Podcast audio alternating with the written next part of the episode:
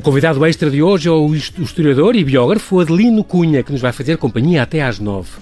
Boa noite, desde já, Adelino, e muito obrigado por ter aceitado este nosso convite, para estar aqui no Observador. Muito obrigado, boa noite. E obrigado pelo convite, João Paulo. Uh, aqui estamos a falar sobre com alguém que é doutorado em História Contemporânea. A sua tese foi o exílio dos comunistas portugueses entre 1960 e 1974. Uh, e é exatamente, eu creio que está na base de, desta, destas biografias que tem escrito, nomeadamente a que hoje relança, que agora se relança, do Álvaro Cunhal.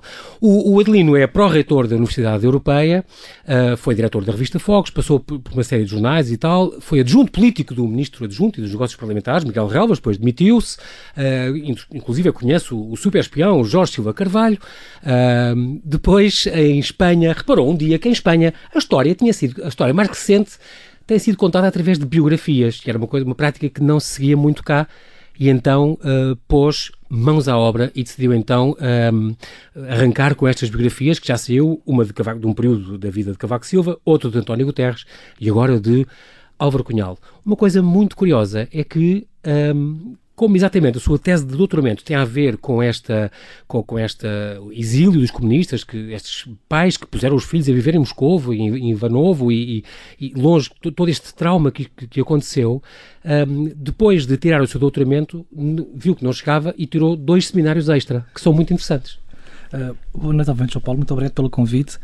E, e, e acima de tudo, por ser no Observador, que é, um, que é um projeto jornalístico que é geneticamente inovador e deixa os votos entusiásticos da qualidade deste, deste, sucesso. Um, sim, uh, um, isto começou tudo, o desejo pelas biografias, com o primeiro livro que eu fiz sobre, sobre Cavaco Silva, e, foi um livro muito limitado. Tentei apenas estudar e explicar uh, como é que ele ascendeu ao poder. Uhum. havia aquele mito um pouco, enfim, exagerado, como são todos os mitos, de que ele teria sido quase levado bem ombros, que foram buscar a casa para que ele tomasse o PSD em mãos. Fosse Lá no, no Congresso da Figueira e o tal, isso é isso. Exatamente. E, e, o livro tentei fazer isso, ou seja, recorrendo às fontes orais, tentar explicar que foi uma, uma, uma ascensão ao poder, uma tomada de poder, enfim, exatamente igual àquelas que, que ocorreram noutros partidos políticos. E, portanto, muito calculada e muito preparada. Exatamente. Tomei o gosto pelas biografias. E comecei a muitas biografias, umas eh, de alguns líderes espanhóis e muitas também inglesas, eh, muito bem feitas. Eh, os ingleses começaram a fazer muito primeiro do que nós biografias, porque em Portugal existe um certo, um certo eu vou dizer isto e peço desculpa com uma certa uhum. reserva, algum complexo com, com, as biografias, como se fossem um género geográfico menor. Os ingleses e os americanos também fazem-no com uma enorme qualidade e com enorme assombro entrando não apenas nas circunstâncias políticas dos biografados, mas também como nos seus lados pessoais e íntimos. Eh, e eu tentei, no fundo, inspirar nessa, nessas biografias e tentar trazer o outro Álvaro Cunhal. Eh, eu fui jornalista durante, durante enfim, largos anos, 20 e tal anos, uhum. uh, embora ser, ser jornalista é como ser uh, não, portanto, essa não para o resto da vida, ser jornalista é pouco para o resto da vida, e sem nenhuma ofensa, por favor. Claro. Mas era apenas uma tentativa, exatamente, espero que não foi de ironia, e, uh, e, e, tentei, no fundo, trazer também essa prática da escrita e do, do outro lado do, do Álvaro Cunhal. E, e, tive aqui um momento que eu tenho que confessar, João Paulo, que é um momento de sorte. o Álvaro Cunhal em vida nunca quis deixar, e a morte também, evidentemente, mas nunca quis que ninguém escrevesse a sua biografia, uh, achava quase ser aqui uma ofensa ao PCP enquanto coletivo. Um, e eu quis fazer a biografia dele e, e achava que isso é uma biografia enfim, não podia ser um estudo como o José Pacheco Pereira fez, e muitíssimo bem feito. Uhum. É uma monografia, mais do que uma biografia, sobre o Partido Comunista Português. Eu queria, de facto, a biografia do Álvaro Cunhal, do homem que estava por trás do mito, e, e, e contatei a Jana Cunhal, a irmã dele, e, e, pedi para falar com ela e para explicar-lhe porque é que eu queria fazer a biografia. Atenção, tem que dizer que a Eugénia Cunhal nunca deixou, ela, é um assunto que ela sempre o despachou e despachava toda a gente a dizer eu não falo sobre esse assunto, e portanto nunca quis, e, aliás o Adelino é de, de um polo oposto até politicamente, não tem nada a ver com com, o PCP e, portanto, poderia, isso poderia até dificultar as coisas. Mas teve sorte. Sim, João Paulo, eu, eu pedi para falar com ela pessoalmente e, e vou dizer isto com uma, com uma enorme humildade. Uh, foi fácil nesse sentido, em que não sendo eu comunista, eu disse que queria fazer uma biografia honesta sobre o irmão dela. E ele disse-me que o irmão, enfim, nunca quis que fizesse essa biografia. Em vida, sim. Em vida, e que no certo sentido seria quase que uma ofensa uh, ao Álvaro Cunhal fazê-lo depois dele, dele, dele, dele ter morrido. Um, eu, eu expliquei-lhe que a minha, a minha ideia era fazer apenas uma biografia, não era fazer uma, uma reinterpretação política do papel dele, não quero que fosse, uhum. e, e ela aceitou. Aceitou fazer falar... este retrato pessoal e íntimo, aliás, que faz questão de pôr no subtítulo deste livro, Álvaro Cunhal, retrato pessoal e íntimo. Portanto, ela aceitou então conversar consigo e mais, até deixou gravar um depoimento em vídeo depois do livro sair, Exatamente. o que é, atesta muito da, da, qualidade que ela viu também no seu trabalho. O, o que ela, ao ter feito isto, a ter aceitado uh, falar para este livro, abriu uma série de portas que de outra forma, tenho que ser sincero, não se teriam aberto. Uh, a filha do Álvaro Cunhal, portanto, a única filha que ele tem, a Ana Cunhal, a Isara, a Isara uh, Moreira, que era que é a companheira. a, companheira dele. A mãe da Ana, sempre, A mãe da Ana. Depois uma série de pessoas, de amigos íntimos, que tiveram com ele em circunstâncias muito específicas, a em Peniche, o Carlos Costa e o Joaquim Gomes, a Tengarrinha em Moscovo.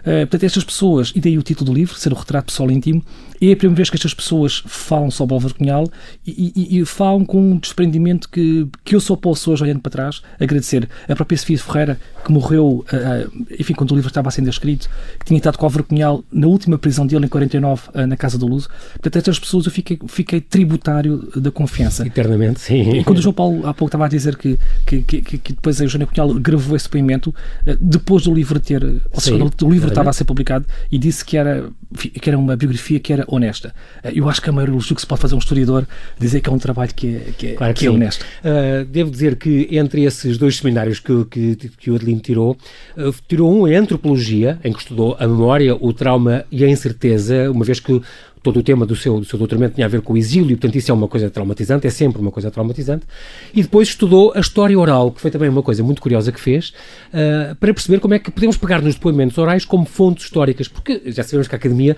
encara com uma certa reserva uh, ao escrever a história uh, a utilização das fontes orais, mas conseguiu sempre Adelino entrelaçá-las com, com fontes arquivistas e, portanto, sedimentar no fundo esses depoimentos, porque o seu livro faz muito, é muito composto também desses, dessas vidas vidas, essas experiências que as pessoas contam, e o que a gente conta hoje não é necessariamente como a gente se lembra, não é exatamente, às vezes não é 100% o que aconteceu, daí esta reserva que eu, que eu também compreendo, mas que correu bem para o seu lado. O João Paulo explicou exatamente eh, os dois lados da questão muitíssimo bem. Eu, por um lado, fiz um doutoramento que, que envolvia cinco instituições, portanto, a Universidade de Lisboa, a Antiga Clássica, uhum. a Católica, a Universidade de Évora, o Isquetel e o ICS. Portanto, é o chamado Programa Interdisciplinar na História. E eu achava que para fazer uma, uma tese de doutoramento que eu sabia que era de algum risco académico, uh, e sabendo eu que eu teria que recorrer a fontes orais, porque as fontes escritas são limitadas, depois tivemos tempo para até contar um episódio que se passou comigo em Moscou, uh, e o dinheiro que custa uh, investigar, uhum. e senti a necessidade que era necessário credibilizar esta metodologia. E, eu fiz um seminário, de facto, bastante bom em, em, em Historial do Esqueté, tive 20 nesse seminário, fiquei muito orgulhoso. Ou seja, o que eu fiz foi o que os jornalistas já fazem, o que nós já fazemos, o que o João Paulo faz aqui e o que se faz na razão do observador foi usar a metodologia científica para que estas entrevistas fossem fontes orais. E ao serem transformadas em fontes orais, passaram a ser também elas uh, fontes escritas. Isso, de facto, permitiu-me uh, tornar, acho a tese bastante mais, mais, sólida e depois, para a nota final que eu tive, uh, também demonstra isto. em relação aos estudos de memória, eh, foi antropologia, ou seja, sendo eu doutorado em História, tive que ir à antropologia perceber uhum. como é que as pessoas, como o João Paulo pouco explicou, lidam com o trauma do exílio. E, e é um exílio que é muito doloroso, porque, em primeiro lugar, é feito por pessoas que já estavam no exílio no interior, separadas das suas famílias, e além de terem essa penalização, eh, foram também forçadas pelas circunstâncias a exilarem-se eh, na União Soviética, na Roménia, etc. Uhum. Sem qualquer perspectiva de regresso. Ou seja, é um exílio que as pessoas sabem que vão, estes, os comunistas nunca se integraram nos sociais de acolhimento, portanto, o seu objetivo era lutar no exterior para que a revolução ocorresse no interior, uhum. uh, e isto provocou, de facto, um trauma que eu, aliás, testemunhei um, eu gravei as entrevistas uh, sonoras e também fiz algumas, alguns vídeos. Uh, pude testemunhar isso em algumas circunstâncias, quando as pessoas começavam a, a, a recordar as circunstâncias do exílio. Uh, vários dos depoimentos foram, eu vou dizer isto pronto, com, com, para partilhar com as pessoas. Uhum. algumas pessoas tiveram, choraram pela forma como tiveram que, no fundo, como disseste isso muito bem, recordar o recordar trauma e voltar a viver aquilo que já tinham vivido anteriormente.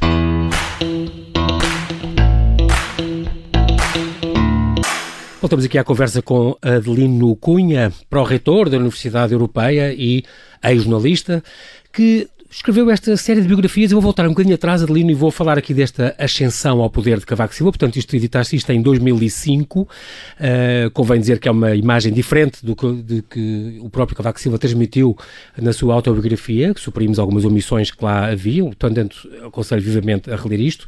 Cinco anos depois, editaste então Álvaro Cunhal, Retrato Pessoal e Íntimo, que agora uh, é uma edição revista e aumentada, tornou a sair agora nove anos depois.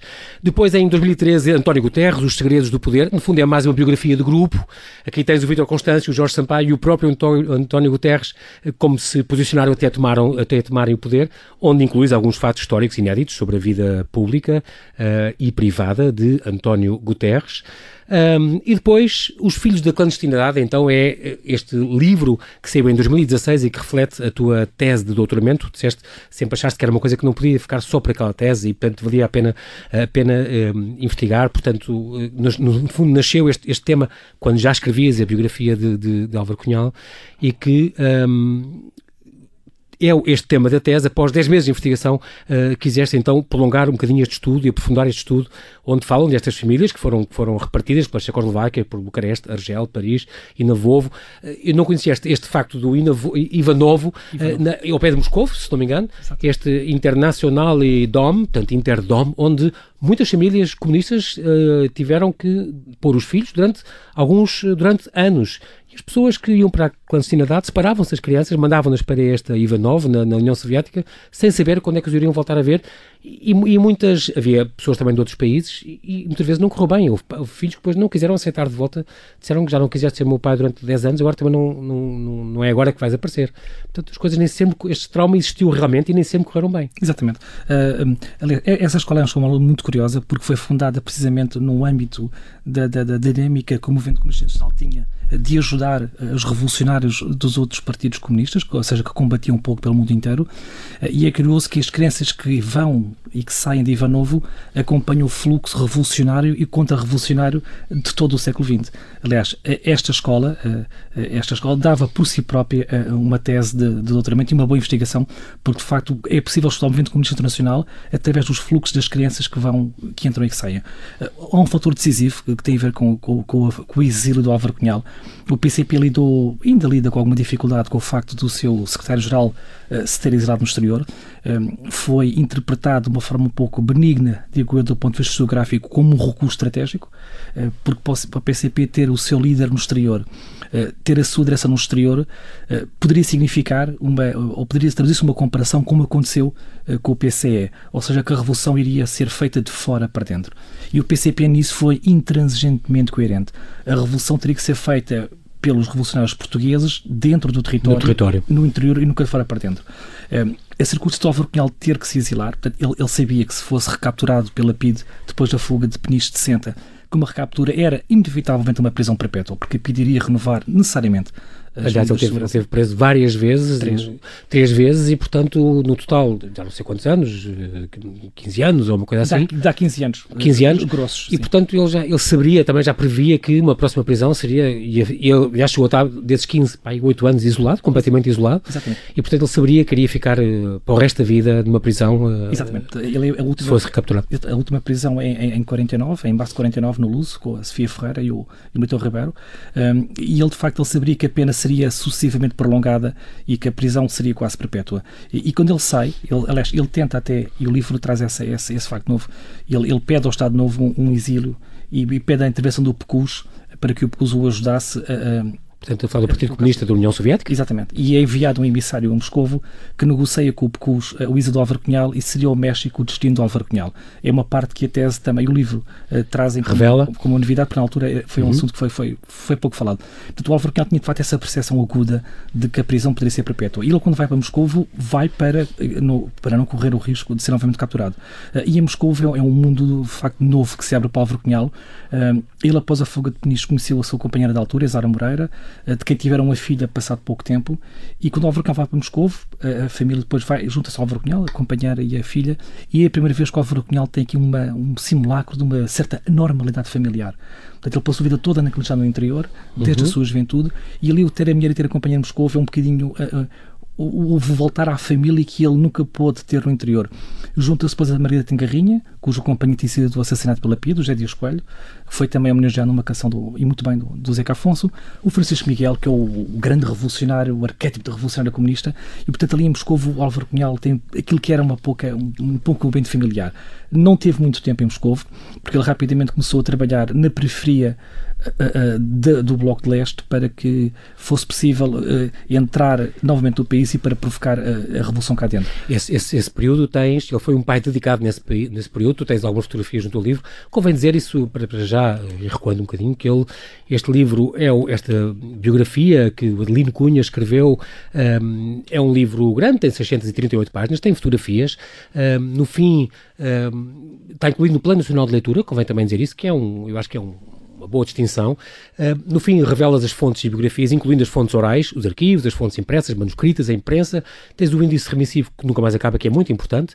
Uns agradecimentos que tu fazes à Ana Cunhal pela confiança, à Eugénia Cunhal pela energia, à Isaura Moreira, a mãe da Ana, pela determinação, também eu reparei nisso, e que traças um, um, retrato muito completo do homem e do político. Atenção que o Álvaro Cunhal é uma das figuras, ou não goste ou não se goste, é uma das figuras mais importantes do século XX português, e esta reedição traz, o que traz de diferente, no fundo, são estas fontes, tu também uh, reviste muita coisa, reviste o contexto, e que era importante contar esse contexto que não, na primeira versão não tinha saído, e consideras que não se pode entender o Álvaro Cunhal como político sem conhecer, sem conhecê-lo como pai, como filho, como irmão, como amigo.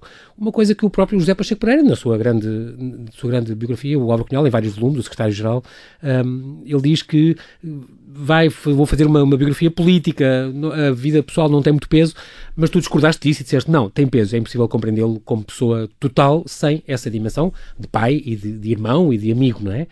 E, portanto, Devo dizer também que eu estava no Liceu Camões quando entra, chega a filha dele, que vinha com uma, lembro muito bem dela, da Ana Cunhal, que vinha com uma incógnita de, ninguém sabia muito bem quem ela era, suspeitava-se e falou-se nisso, falava mal português, mal e porcamente português, eh, ela vinha, se não me engano, de Praga, não sei se é possível, mas era a ideia que a gente tinha, e portanto sempre muito distante, sempre muito à parte. Depois ela se calhar depois casou e depois teve filhos e portanto é uma pessoa diferente. Mas lembro quando ela entrar em Portugal nessa altura, estávamos no tempo do seu Camões, portanto já foi há, há quase 40 anos, para aí, quando ela chegou, e um, era assim uma pessoa distante e diferente, muito bonita, que ela era loirinha, era muito bonita, e que um, já tinha esse mistério atrás dela, uh, agarrado a ela. Eu queria que tu recuasse um bocadinho e fosse às origens burguesas do Álvaro Barreirinhas Cunhal. Ele tem um pai advogado e tem uma mãe que era uma católica uh, fervorosa. Como é que foi para esta família quando este filho se converteu, digamos, ao, ao comunismo? Deixa-me só voltar um bocadinho neste primeiro sim, quando tu disseste há pouco que esse livro tinha, enfim, além dos depoimentos, tinha algumas revelações. Uh, uhum. Há fotografias do Álvaro Cunhal feitas em Moscou à própria filha, ela bebê, Ana Cunhal, com duas, que, três, que ele próprio revelava em casa, que é engraçado. Tinha um, um, tinha um, um apartamento de de Lucus e ele tinha de facto lá um, revelador, revelador, e ele revelava as, as, as, próprias fotografias da filha, que foi a Zora Moreira que fez o especial favor de partilhá-las para o livro poder, poder eh, agora trazê-las. Constá-la. Uh, há, em relação ao, ao, à família do Álvaro Cunhal, é, é, de facto uma família que tem personalidades muito fincadas. Uh, também tem tragédias, uh, pessoas que morrem muito cedo por, por tuberculose, etc. Uhum. Mas eu tive um problema em relação às raízes do Álvaro Cunhal, foi quando se começou a dizer que a mãe do Álvaro Cunhal, de certa forma, abandonou o filho por ser uma católica fervorosa. A Dona Mercedes. Exatamente. E que nunca aceitou que o filho se tivesse convertido, que é uma expressão que eu acho é. perfeitamente adequada, uh, ao comunismo. Ao comunismo. Uh, e, e usava Ele filia-se em, em 31, se não me engano, em Sim. 1931, Exato. com 17 anos, à volta disso. Ele tem uma aproximação normal à periferia, aquelas organizações periféricas, o Socorro Vermelho, é, a Federação das Juventudes Comunistas Portuguesas e depois então no Partido O partido já existia em, desde 1921, 21. portanto, há 10 anos Março. antes. Está a fazer 100 anos o PCP. Sim. Às vezes nós esquecemos disso. Exatamente. Uh, e, e, e, portanto, diz isso, chama-se ao ponto de dizer que ela deixou até de ver, de ver o filho da prisão. E, e hoje Ana Cunhal uh, uh, fez o favor de partilhar uma carta uh, da mãe, uh, Paul Vercunhal, onde ela explica porque é que não pode continuar a ir à prisão e a frase que ela usa, que o livro cita, é já não tenho mais forças uh, para te ir à prisão. Portanto, quando se. Quando se uh, Portanto, é mentira, um... esse, esse, é mito urbano essa história que a mãe cortou com ele e que não queria saber dele e que. Eu, eu queria responder à tua pergunta barra provocação, que Sim. eu achei deliciosa, que é podemos nós uh, interpretar o Álvaro Cunhal uh, sem ter o lado pessoal dele, claro. o artista, o filho, o neto. É, é, de todo impossível. É de todo impossível. E esta biografia falo com, com, com, enfim, com uma coragem de risco. Esta reedição foi muito prudente. O que eu fiz foi, o que eram erros factuais, foi necessário alterá-los. E as histórias, exatamente, uhum. e, e, e, algumas, e alguns episódios que necessitaram de alguma reinterpretação, uh, filo sempre com uma grande prudência, porque este livro foi, foi, foi escrito em 2007, 2008, 2009, uh, foi publicado há quase uma década e é filho do seu tempo. Portanto, se eu fosse agora reinterpretar o livro todo, era outro livro de outro historiador. Claro. Portanto, eu, eu fui, tentei manter... Uh, a originalidade do livro. Ele entrou, o Álvaro Cunhal entrou na, na Faculdade de Direito e Entretanto, e é aí que eu começo a atividade revolucionária, e entretanto, em 1940, já estava a cumprir pena quando, um, pela segunda vez, aliás, quando é escoltado pela, pela polícia para ir para a Faculdade de Direito defender a sua tese, uh, a sua tese de licenciatura, onde sobre a temática do aborto, chamado o aborto, causas e soluções, um tema já pouco vulgar para, para a época, mesmo assim. Revolucionário. Revolucionário, como ele, como ele era, já era, e apesar do contexto pouco favorável, e apesar de estar Marcelo Caetano no próprio júri, uh, teve 16, que é uma nota muito boa, diz-se que ele tinha muito boas notas também em direito, que era uma pessoa inteligente. É, é, exatamente. Aliás, todo o percurso dele uh, intelectual é um, é um percurso que o distingue. Como escritor, enfim, as opiniões divergem, mas é de facto uma pessoa eh, distintiva. Quando há pouco tu disseste que é uma grande figura do século XX, eu quando fiz a, a, agora a reedição do livro, eu, eu, disse isso e disse que, na minha opinião, como historiador e como, enfim, como cidadão, o século XX teve três figuras. Uh, o Salazar, pelos 48 anos de, de, regime autoritário que ele, que ele, que ele, que ele liderou, uh, portanto, é uma, uma das grandes figuras do século XX. Uh, uhum. O Mário Soares, Mário Soares. É, o, é o primeiro presidente da República Civil que é eleito, e, e, depois de Mário Soares, então começamos a fazer a sério o processo de consulta no regime de, democrático e entre um e o outro temos o Álvaro Cunhal, que, que é o único partido português que faz, uh, que atravessa uh, a República, atravessa o período da ditadura militar e atravessa 48 anos de democracia sempre, sempre organizado.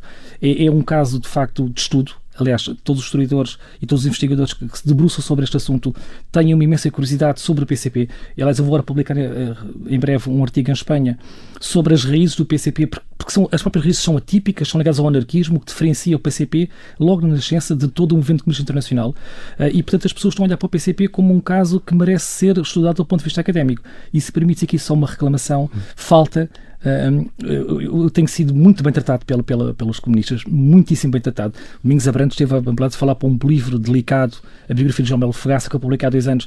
Ele falou para o livro de Assombro. Tive agora António Felipe na reedição deste livro. Portanto, eu, o PCP sempre me tratou uhum. justamente, mas falta que nós consigamos eh, ir às fontes. Isto é um drama para o historiador, não temos acesso às fontes. Claro. Uh, e no dia que isto acontecer, João Paulo, eu diria que todos os livros, sem exceção, vão ter que ser reescritos.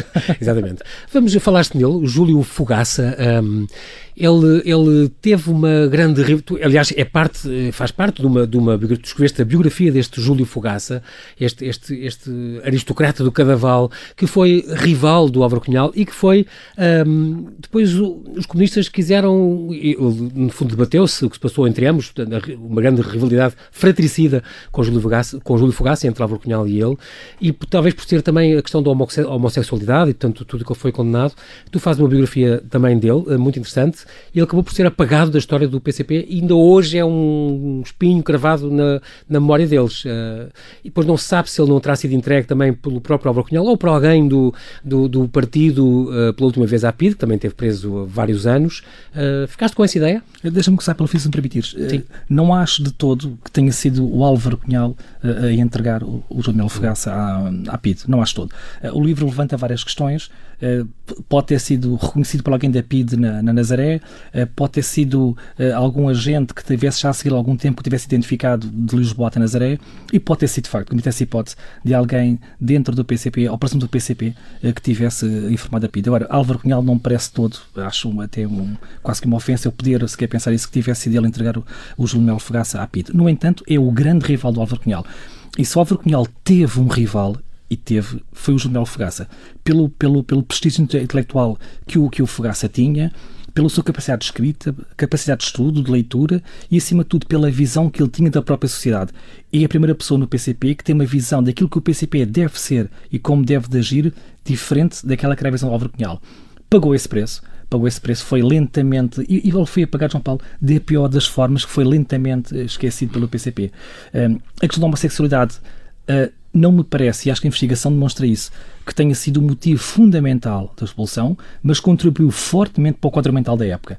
Um, ele, levou esta, ele levou esta segunda, esta segunda penalização, no fundo, oculta, como tu contas, ele depois foi em 62, o Tribunal de Execução de Penas, e que dissimulou isso no processo político dele também, uh, foi condenado como pederasta passivo e habitual na prática de vícios contra a natureza, e portanto ficou sujeito a esta medida de segurança que era de liberdade vigiada, acabou por sair depois em 1970, mas já quase sem, sem envelhecido prematuramente, também morreu pouco depois, teve uma vida muito desgraçada depois de todo este processo que o afastou, no fundo, da, da ribalta, quando ele tinha sido uma pessoa uh, muito, muito importante, muito importante e, e, muito forte, desde o princípio, uh, aderiu ao PCP na mesma altura que Álvaro Cunhal e durante várias décadas defenderam uh, orientações políticas opostas, mas importantes dentro do partido, os dois. João Paulo, eu fiz, eu, o livro saiu primeiro aqui em Lisboa e depois fiz questão de, de, de ir até ao Cadaval apresentar o livro à terra do Júlio de Melfogaça uhum. e, e, e, e, tive o gosto enorme de, de, que o João Soares uh, fosse a pessoa a apresentá-lo. Foi uma experiência fantástica que tivemos no Cadaval.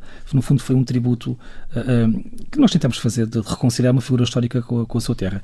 E, algumas pessoas disseram, com toda a razão, que está na altura também do PCP, e vou dizer isto com toda a humildade, sem nenhum uhum. tipo de hostilidade fazer um pouco a reconciliação com a sua história e integrar, ou reintegrar o Júlio Fogaça como, de facto, um dos grandes líderes que teve dentro das suas fileiras. Uh, o Júlio Fogaça, saiu da prisão em 70, se como tu disseste muitíssimo bem, cansado e, acima de tudo, sozinho.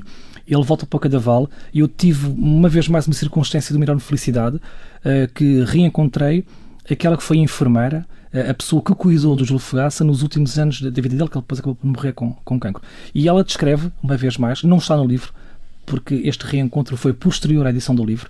Acontece frequentemente depois de saírem, com claro. estas fontes. E ela, de facto, conta como é que foi a experiência final dele e a enorme solidão em que ele, em que ele viveu. O, o próprio Carlos Brito conta que em 74 o Júlio Alfocaça veio à sede do PCP, Ana António Serpa, disponibilizar-se para ajudar o PCP e o PCP não o terá recebido. Sim. Ele depois esteve na Comissão Administrativa da Câmara do Cadaval, portanto, é o primeiro presidente da Câmara do Cadaval, uh, sabendo-se que o PCP de facto o apoiava, mas, mas morre sozinho, ou seja, morre sozinho sem a família. Ostracizado completamente. Sim, esquecido, deve ser uma forma horrível de se morrer, morrer esquecido, não é? Uhum. E regressar àquela velha quinta aristocrática e estar aquilo desertificado sem, nós, sem memórias. Adelino Cunha, nós quase a terminar, temos aqui também uma, uma menção às torturas. Ele, ele tinha uma, o Álvaro Cunhal tinha uma, uma têmpera revolucionária mesmo, aguentava a dor e calava. Ele dedica-se à pintura e à escrita enquanto está preso, sofreu muitas torturas sem entregar ninguém, sem falar, que foi extraordinário. Enquanto estava preso, um, traduz e ilustra, por exemplo, o King Lear, o Rei Lear do Shakespeare, um, esta tradução entre 1953 e 55, e uh, a publicação foi, é feita com o pseudónimo de Maria Manuela Serpa, e escreveu uh, dois romances, escreveu os Cinco Noites, Cinco Dias e Até Amanhã, Até amanhã Camaradas. Camaradas. e esta Ele tinha este outro lado que tu também mostras, uh, muito interessante, de, do homem ligado a, à cultura, e também aqueles ensaios que ele, que ele escreve também sobre, sobre a arte, a arte e a sociedade, também muito interessantes. Um, e depois há outra coisa que é as pessoas esta parte do PCP, que foi sempre a favor do Stalin, nunca, nunca um, reconheceu que o grande crime contra a humanidade tinha sido o stalinismo, e há muita gente que diz que o Álvaro Cunhal era stalinista, tu desmentes um bocadinho isso, e que seria impensável um homem do, com a sua dimensão uh, apoiar uma coisa, ou então, quando muito, acordou tarde para, para, esta, para esta crítica mundial que já se fazia uh, ao terror que foi o stalinismo. Eu, eu, acho que temos de ter algum cuidado quando usamos... É injusto. Exatamente, quando usamos o stalinismo como, como adjetivo. Uh, chamar uma pessoa stalinista, adjetivando-a, neste contexto significa que é uma pessoa que não só sabia, como concordou, como apoia Exato. um dos maiores uh, uh, assassinos, da, história, da história contemporânea. Exatamente. e, e, portanto, é nesse sentido que eu digo que, era, que é de todo insustentável a afirmação de que Álvaro Cunhal pôde alguma vez pactuar com, com aquele genocídio em massa que, que o Stalin e que o stalinismo representa. É nesse sentido que eu digo que é, que é injusto, que é errado e que historicamente é um absurdo afirmar-se tal coisa. Portanto, ele não conhecia de facto o lado pessoal íntimo do Álvaro uhum. Cunhal para pensar que ele de facto pudesse, em alguma circunstância da sua vida, defender este tipo de assassínios em massa. Mas, por exemplo, o PCP, a Primavera de Praga, que foi tão, tão sangrenta a tomada de, de, de, de, Checoslováquia, foi, foi, o PCP sempre apoiou e sempre defendeu, foram os primeiros a defender e continuaram a defender isso muito tempo. Exatamente, ou seja, uma coisa é do ponto de vista de, do genocídio aquilo que o Stalin fez, outra coisa é o alinhamento que o Álvaro Cunhal tinha com a União Soviética. Uhum. A Primavera de Praga é um belíssimo exemplo que estás a citar, porque o PCP está na primeira hora uh, ao lado de quem achava que devia estar. Isto tem uma explicação. É que sendo o PCP um partido periférico, ou seja, um partido que pouco relevante no movimento comunista internacional, uh, uh, necessitava de facto ter essa, esse reconhecimento, essa ligação, até por motivos financeiros, uhum. a, a Moscou.